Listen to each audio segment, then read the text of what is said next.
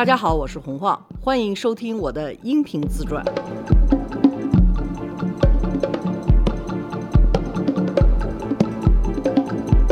罗叔好，大家好，黄你好。上次我已经受到罗叔的批评了，夸夸其谈说了好多我对婚姻的见解，忘了说自个儿的事儿哈。反正我们在这之前说了，就有些关于陈凯歌啊什么的这些事儿，我比较小心一点，因为现在我已经真的是怕了社交媒体了，太能把芝麻大的事儿给说成一个特别大的事儿，而且如果我有什么事儿，网上就一堆就是说。亏好那谁谁谁不要你了，瞧你这个臭德行什么之类的，怎么着？然后那边出什么事儿呢？又说，哎呀，晃儿啊，你可是真是才女啊，你可亏好那什么？我觉得弄得我吧，反正是挺忌讳这个的。我们前几期说了，你们大家如果说有好奇有提问，我希望不管我们是成功的婚姻、不成功的婚姻什么的里头的好的坏的以外，你们要有什么？好奇的不是那种太八卦的东西，你们愿意去问的，你们就去问。放在这个节目的评论里头，也可以给罗叔的头号玩家的那个播客里头给罗叔留言，也可以，或者直接给罗叔打电话也可以。什么大半夜里边问我晃姐跟凯哥是怎么回事？对，那你就会跟做噩梦似的，都可以。但是我觉得整个来讲，我觉得记人家好总比记人家坏，而且呢。我觉得我的脑子里头会有一种筛，我会把好的记忆留下来，然后不好的记忆我就全给排斥出去了，并不是说没有，但是我会记得不是那么清楚。上次就讲了《超 u right》那个电影节，我记忆特别清楚，就特别好。在那之前我还讲了，就是在纽约认识的薛蛮子，对吧？我们那个时候还认识，就是我应该。跟着陈凯歌屁股后头认识了好多中国这种大腕儿的艺术家，当然薛蛮子不算是艺术家哈，算是一个大腕儿的骗子。我还认识了谁呢？认识了陈逸飞。陈逸飞那个时候在纽约也是混得非常好的。嗯，这个中间就有很多名人的介入了，因为在这之前我也是无名之卒哈。我记得我们俩结婚的时候，我就觉得特别憋屈的，有一个泰国的华人的报纸。上头写着陈凯歌娶了张涵之的女儿，哦，没有您的名字，就没有我的名字。但是我觉得这很自然，在那个时候，对我来讲，我就觉得好，那我就从谁谁谁的谁谁谁变成了谁谁谁的谁谁谁。就这个对我来讲感觉不算太好，因为我并不是觉得我要出名儿，但是我觉得我也不必要永远是别人的。挎斗，嗯，你知道吗？我永远就不是谁谁谁的的谁谁谁，就是我不想当那个的谁谁谁。这个我觉得听众可能都不知道什么是挎斗，解释一下。老的摩托车不是有一个摩托车旁边还有一个座儿是挎斗吗？嗯，你要是老是的谁谁谁，你就是那个挎斗。对，它没有发动机，它就是挎在人家那个。主的那个车身的侧面，对别人不动，我就肯定是哐叽就撂那儿了。嗯，别人不带你玩，你也就撂那儿了。就是，我就觉得啊，这个感觉不太好。我可以做一个无声无名的这样的一个人，有我自己的事情，但是我不想被拉到什么报纸杂志里头去变一个挎斗。那个时候真的是铺天盖地的跨斗新闻，我就已经真的是感觉不太好。可能跟我自己的教育有关系，人的独立性对我来讲一直非常重要。但是在这种样的媒体环境里头，我的的确确觉得我失去了我独立的人格的存在。我也不希望录这个录音又把我带回跨斗年代。现在这个长江吧，好像这摩托车正在推这个跨斗呢。哦，听完我们这期节目，可以过来找我们。对，跨斗摩托车可以赞助一下，我给你专门录一集当跨斗。对，就不止于跨斗，跨斗三七，要不要包一下？不带这么不要脸的。我那个时候就认识了陈逸飞，他的夫人应该是当时在纽约就是最好的百货公司里头做橱窗设计，做橱窗设计还是挺大的一个活儿。你比如说像爱马仕这样的公司，每年像圣诞节的时候的橱窗设计，都是找法国很有名的艺术家去跟他们合作的。所以爱马仕到圣诞节那个橱窗可观能力是特别强大的。他就是在这儿做橱窗设计。陈逸飞呢，当时呢有一个女朋友，这个女朋友呢，我也不知道是为了逼婚呢还是什么，就我也没见过。但是据说呢，他们一要说去陈逸飞他们家吃饭，因为他们家是在六十二楼还是六十三楼，就是上东区一个特别好的一个楼里头。一去他们家吃饭的时候，大家说：“哎，在楼底下先看一看啊，女朋友是不是一只腿已经挂到阳台的外头来了？”啥？因为有时候女朋友会说：“你要再不那什么什么怎么着，我就跳下去。” 说如果说有一条腿挂在栏杆的外头，咱们就不要上去了。人家明显有点家事要处理。陈一飞呢，就特别觉得我这个人是看不开的，老跟我说：“洪晃啊。”你为什么要把这些事情都搞得这么严肃呢？艺术家嘛，总是要花一点的。就他是一个非常传统的那种男人的那种结果哈。我说我不反对花，但是要花，咱们大家就都花，不是只是艺术家想花。我相信全世界不是艺术家的人 也想花，对吧？没有人说就是你是艺术家，所以你有权利花，大家都想花，嗯，又想要人家。完全跟自己磕终身，又要在外头又要花，这不是就是所有人的概念吗？我相信现在不仅男的有这想法，女的也有这想法。我就觉得只要是平等就没事儿，对，不平等就不好。但是我那时候挺凶的，我就冲着陈逸飞就喊，我说：“那你呢？”记得陈逸飞就是那种上海男人，非常害羞的，笑眯眯的，瞟了我一眼，然后就低下头说：“哎呀，我呢，小花。”小花，我记得这个特别清楚，而且是在 Plaza 酒店喝茶的地方。不知道为什么我们去了 Plaza 酒店，有这么一段小对话。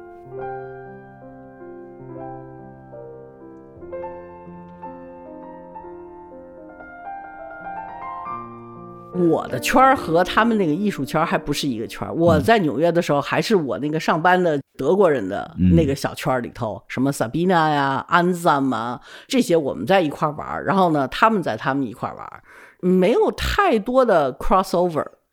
他们这些人都是文革时期长大的，虽然他们在那儿有些言论，对过去的回忆有一些愤怒，有一些不满的，但是一到大家唱歌的时候吧，哎。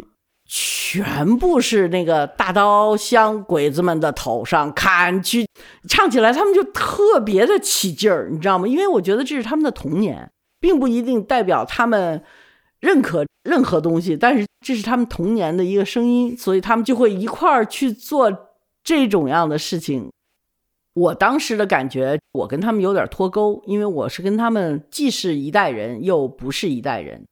年龄上头，我跟他们不算差那么多，最多也就十岁吧。但是从我的教育来讲，我跟他们差的很多。因为文革中间有四年我是在纽约，完了后来又出来上学，所以有的东西我接得上茬儿，有的东西我接不上茬儿。他们有些那种根深蒂固的被迫害过的感觉，我是感受不到的。虽然我知道我也有过这种样的经历。但是可能个人跟个人不一样吧，我不算太愿意去埋仇恨。前一阵子有一个韩国片子叫什么《黑暗荣耀》啊，哎，就是这个复仇为什么对中国人来讲就这么有吸引力？我一听“复仇”二字，我就觉得复仇是浪费精力。我妈妈就特别喜欢复仇，人家问她说：“你最喜欢的书是什么？”她说：“《Count of Monte Cristo》。基督山恩仇记，哎呦！我当时我记得，那下一个丈夫哈住在马赛，我们就去了基督山恩仇记的那个岛。嗯，我妈妈就特别激动啊，说这个是他的什么的监狱，这个是他那什么。我说妈，你怎么知道那么多？她说啊，基督山恩仇记是我最喜欢的那个复仇的那种。我觉得好吗？这个，因为他到最后不是也逼得人家家破人亡吗？他虽然被逼得家破人亡，他这是。恶性循环。如果我们每个人都去复仇，那这个社会就完蛋了。我们必须要想到把这个社会变得更好。不管怎么说吧，他们对复仇有特别大的想法，同时又怀旧。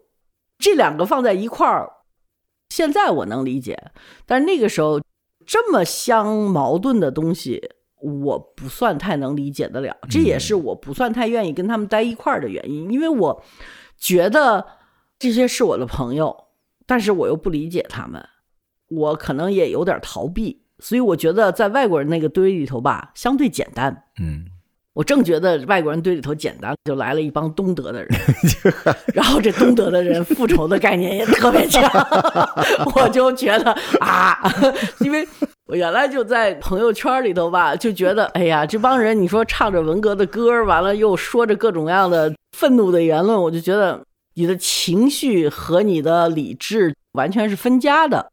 在这中间，你需要有一个平衡的过程，但是他们都不走这过程，他们不认为这矛盾，说这有什么的，然后我就特别认为这是一个大矛盾，而且在他们生活中产生出来一些很多特别搞笑的事情，就比如说像薛蛮子可以在网上又当骗子又当那种慈善家那种样的感觉，就是我就觉得啊，你怎么可以干这种样的事情？他们这种样的模糊，你在根子上头不解决，你就会做出一些很多自相矛盾的一件事情，然后会犯很多让人看不上的、很奇怪的事，很奇怪、很奇怪的事儿，所以薛蛮子最后就嗯，就折了呗。就因为你就说你嫖个娼你都不付钱，你至于吗你？但是他一直是很抠门的哈。他请客，他都不自己买包子的，就是他只供应盘子和叉子什么之类的，最多给你点什么酱油、西红柿酱和辣椒油啊什么之类的东西，只提供佐料，不提供食品的。后来他在国内出名了之后，我们当时认识的还有一个叫张郎朗，张郎朗我是特别喜欢的，因为张郎朗就是一个特别平和的人，曾经在文革的时候进过死牢。他那个时候可能说了一些反江青的言论，被别人揭发了，然后就被关进死牢了。我永远记得郎朗给我讲的一个故事，他就是我的榜样。他就说他在死牢的时候，已经死牢里头的犯人，你不知道你什么时候要被枪毙。嗯，听见什么几号几号出去了没回来，你就知道被枪毙了。所以对他们来讲，真的就是活一天算一天的。然后有一天呢，就喊他的号，他以为他真的是要被拉去枪毙了，结果呢，是因为好像他的死刑被改了，就变成死缓或者是减刑了。因为他减刑了，他就要从死牢转移到另外的不是死牢的监狱。他说转移这监狱的人吧，那个时候就没有那种专门转移犯人的车，而且他们又在特别偏荒的地方。转移他这个犯人从死牢里头到普通监狱去，就坐的是公共汽车。我说啊，那你还不跑了？他说就是为了不让我跑，所以他坐在公共汽车上头吧，他是被五花大绑在那个座位上的。所以你知道，他就是完全坐在那儿，完了之后就一个普通的公共汽车的座位，完了他被绑在那儿。他说就有一女的抱着一个孩子就上来了，然后就说你让位，我抱着孩子呢。那他给绑着呢，他也没办法，所以这个女的呢，往下一看就看着他是绑的呢，就也不说话了，就抱着那个孩子就在他头上那么站着。这个小孩儿可能也就不到周岁吧，就拿小脚踢他。他说：“你知道我已经坐了这么长时间牢了，我头一次有一个小孩的假牙踢我的肩膀。”他说：“我当时心情之高兴啊！哦，我有了这种样人与人的接触，而且是一个刚刚出生的孩子。”他说：“那个幸福感，我这一生后来就再也没有打大过。”哇，我挺感动的，就是因为我觉得像郎朗这样的记忆，他就让人往上走。哎，你想，这是一个死牢的犯人。刚刚出来，然后要转到另外一个监牢去，被五花大绑在公共汽车上。他被一个小孩拿脚巴烟踢他的肩膀和脑袋，他感到的愉快。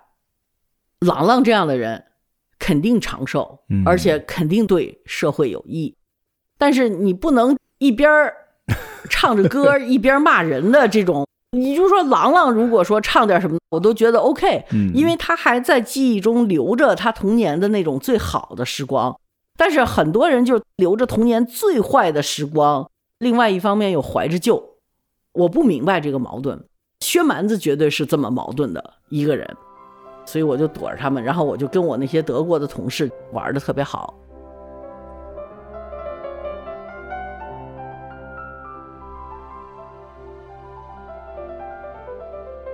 我们那时候在纽约玩，挺好玩的。我们在周末一块儿去看电影啊，看音乐剧啊，过的是纽约小白领的那种生活。大家也都不是那么富有，都是那种小中产的感觉，但是又年轻，所以就可以去什么酒吧啊。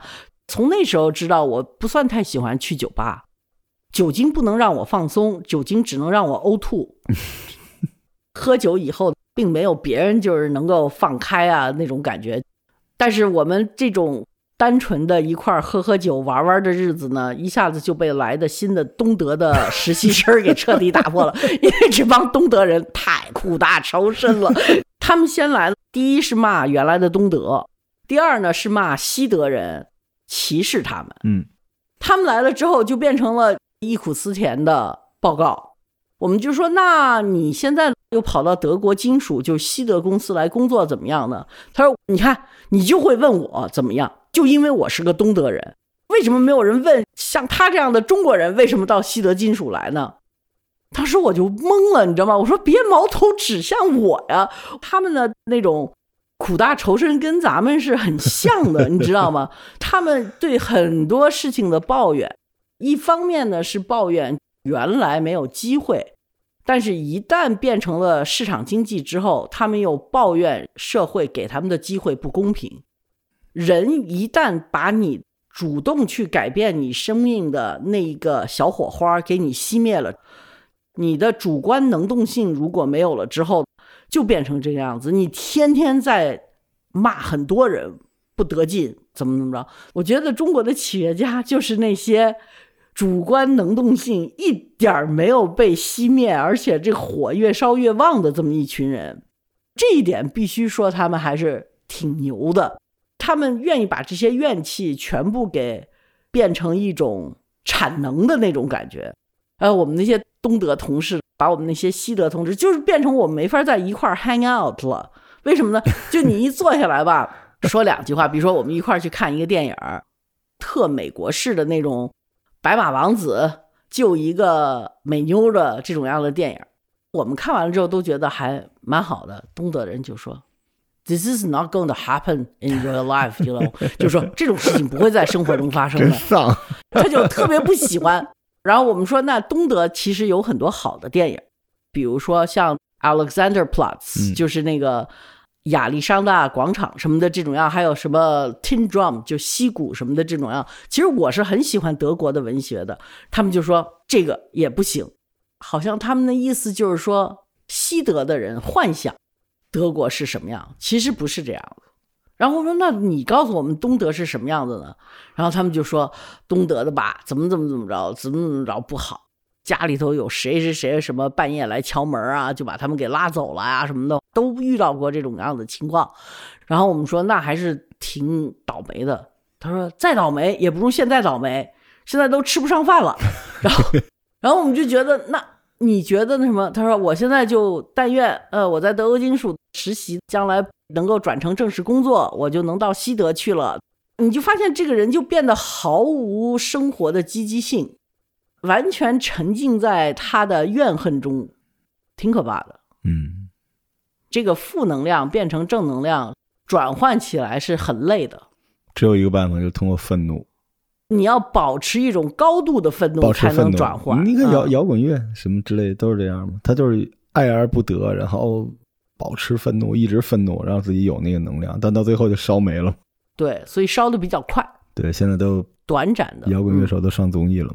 都已经是主流文化了，那可不是吗？嗯，那个时候在纽约还比较好玩，大家比较平等，没有那么多先入为主的理念。比如说你现在去纽约，人家就会问你说：“啊，你是中国来的？”他要把这个概念先定义下来，然后你要说你是美国人，大家都觉得不可能吧？你看你那张脸，我就不知道为什么对美国人来讲。黑人可以是美国人，白人可以是美国人，但是华裔的脸尤其是中国的脸，他对你的这种迟疑的态度还是比较高的。对，黄种人里边也分，尤其是中国脸。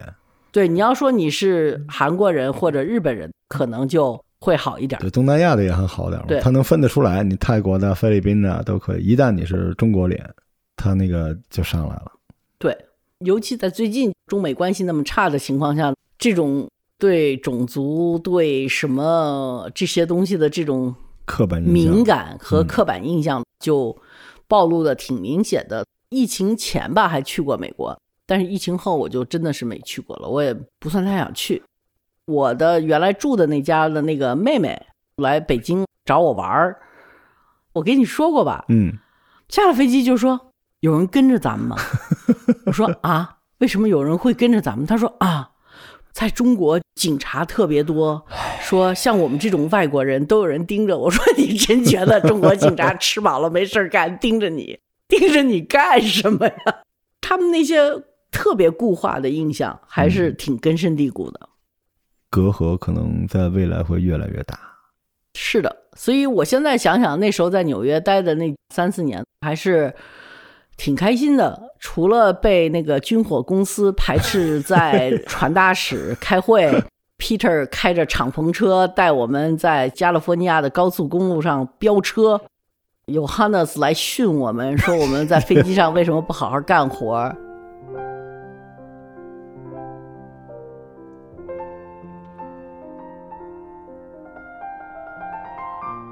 还有我特别喜欢的就是每年能出差，真的那个时候换一本美国护照方便很多，因为我们每个月要出差到法兰克福去汇报工作。嗯，去法兰克福也特别好玩，就让我突然间觉得，哎，这欧洲人还是跟美国人是非常不一样，他们还是紧巴巴的。法兰克福呢是一个特商业化的一个城市，但是它那儿有一个特别好的当代艺术博物馆。我特别喜欢德国人的艺术，也是那个时候发现的，就是有一个叫 Anselm Kiefer，其实也是很愤怒的一个艺术家。我还是从根儿底下有一点喜欢愤青的东西。当他们变成一种作品来讲，他们的人就会变得好一点儿。发泄出来了，把愤怒留在作品里没问题。我觉得发泄到作品里头是最好的一个，就把它变成一个作品，变成一种感觉，让别人也能感受到。Anselm Kiefer 就是一个让人特别能够感受到他作品里头的愤怒和谴责的那种感觉，所以我觉得他的东西非常的有力量，是我最爱的当代艺术家之一。法兰克福这个地方呢，让我认识到欧洲人的活法跟美国人和中国人特别不一样。中国人和美国人就是二十四七的商业化，餐厅也开，商场也开，买买买，逛逛逛。到了欧洲，我突然间发现，比如说礼拜五开会开完了，我说，哎，那我在欧洲逛逛吧，我就留在那儿一个周末。你就发现啊，商店商店不开。餐厅开的多一点，但是关门的时间也比较早一点。到了周末，你真的没有别的事儿干，就只能去博物馆。大人小孩儿，就有的小孩儿都在小推车里头，就推去看博物馆。他没有别的事情可干，因为他们还是那种传统上来讲，这几天是应该留着那儿，让你去教堂啊，去反省自己的思想啊、行为的这种感觉。周末，尤其礼拜天，所有人都是不开门的。不开门，在美国和中国社会里头长大的孩子呢，说老实话，周末第一个想的就是说 买东西、逛街。嗯，但是在欧洲就会很扫兴，你知道吗？就是说啥都没开门。我记得有一年，因为他们那个时候觉得我的文化里头德国人的那种严谨少了一点儿，有一个 management training。我还算一个小头目嘛，我不底下还有一个残兵烂将，还有一个 Peter 呢嘛，不是我在管理他，是他在带我学坏哈，所以就说你现在得要到我们这儿来作为管理者培训一下，然后我就去德国培训一个半月吧，还挺长的哦。挺长的，他们就在办公室旁边帮我租了一个公寓，就是一个 studio，我就在那儿待了一个半月，到了那儿之后我就发现，哎。我这个冰箱里头什么吃的都没买，但是周末了。然后我早上一起来，我就说：“哎，我想喝咖啡，我有速溶咖啡，可是没有牛奶。”我就给我同事打一个电话，我说：“哎，你知道在我这旁边哪有卖牛奶的？他说哟，今天是礼拜天，你要买牛奶，那你去机场吧。我当时我就说啊，去哪儿？他说去机场，法兰克福机场有卖牛奶的，其他地方全都关门了啊。我说算了，出去喝咖啡吧。中国人的生活现在就太像美国人，我真的觉得不算太健康，太商业化了，就什么东西都是买、逛街，离不开这种拥有和欲望，物质欲望就太浓郁了。在欧洲，物质欲望就不会那么浓。如果说我开始感觉到文化应该是个什么东西的时候，真的跟我在一个德国公司工作，而且能够经常的飞德国，感觉到欧洲的生活范围是有关系的。法兰克福那么多好的美术馆、博物馆，逛街对他们来讲就是你要买东西，你去买东西。嗯。但是你要休闲，他们就特别喜欢扛个毯子到公园去，往地上一铺，拿个三明治出来，在那儿晒太阳，就这个感觉特别好。几个朋友拿个毯子到那儿，你也不用说话。想玩的话呢，拿一个那个飞碟扔一扔啊，玩一玩，玩累了之后再躺下。个人带一本书，在那儿躺一天，带瓶小酒。大家带点吃的什么之类的，完了就这么样过一天。这个在美国，我和德国人在一块儿经常是这样的。嗯，这个是非常好玩的事儿。我突然想起小的时候差点去德国，就是歌德学院，当时就是有一个交换生计划，就是去法兰克福。而且我印象最深的就是那个招生简章就说我们是欧洲的宝库，全都是特别棒的画作、艺术品、博物馆。美国它可能很难会在一个招生简章上先把美术馆什么之类的放在最前面。美国肯定就是最好的公司、强大的技术、硅谷啊什么的这些东西。美国还是非常商业化的一个国家。嗯，那你后来怎么没去呢？我家里有人生病了，就没去成。但是我那个考试什么的都过完了。然后当时我们四个同学，三个都已经过去了。Ja, sprechen Sie Deutsch？哎。这这人生就是拐开了嘛，但是后来就很多年之后，大概三十岁左右的时候，又跟当时三个去了那边的朋友一块儿背着包去了一趟，而且当时就在那个河边而且您这德国俩法兰克福呢，咱们说的这个是西德的这个，然后我们当时一开始走错了，差点去东德的那个。法兰克福，其实在德国就已经算偏商业一点了，对，还是你能感觉到那种欧洲的那种幽静。然后大家都节奏也慢，嗯，河边上，然后就像您说的，您看他们那时候那很多油画也都那样，铺一小毯子，嗯，然后拿瓶小酒往那一坐啊，真是舒服，就很难想象现在中国是一个比那边要热闹的多、商业化的多的一个地方哈。过去很长的一段时间里边，北京也是在公园里边，大家周末都是去美术馆或者去什么地方，然后在公园里边拿个面包一坐一下午。对我唯一看到这个场景是在深圳，深圳有一个叫人才公园，就在它的那个海边儿。然后我前一阵子去深圳，我记得我在那人才公园里头来回走，然后就发现这个人才公园才真正实现了我对公园的一个想法。嗯，就是说人真的是市民就在那儿玩儿。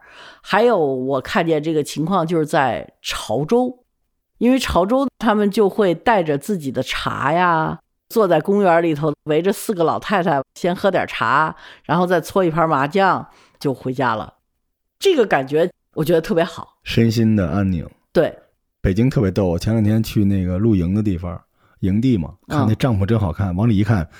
还那加班写 PPT 呢，就这个比较要命。你进去一看，那吵架还打电话汇报呢。啊，我们这次这个报价啊，就包括你这个 LOA 是有问题的，就是换了个地儿办公。你们来这儿干啥呢？没办法嘛，时代就是一步一步的往前走。但其实美好东西还是美好的。对，对，它应该是你的一个选择嘛。也许现在就是对所有人来讲，最美好的年龄变成了最苦逼的年龄。然后，肖伯纳说的吧，说青春永远浪费在年轻人身上。唉，好吧，我们这期节目就到这儿，大家思考一下自己的青春是不是被浪费掉啊？对我们晃姐的旅途还来继续，我们下期再见，好的，拜拜，拜拜。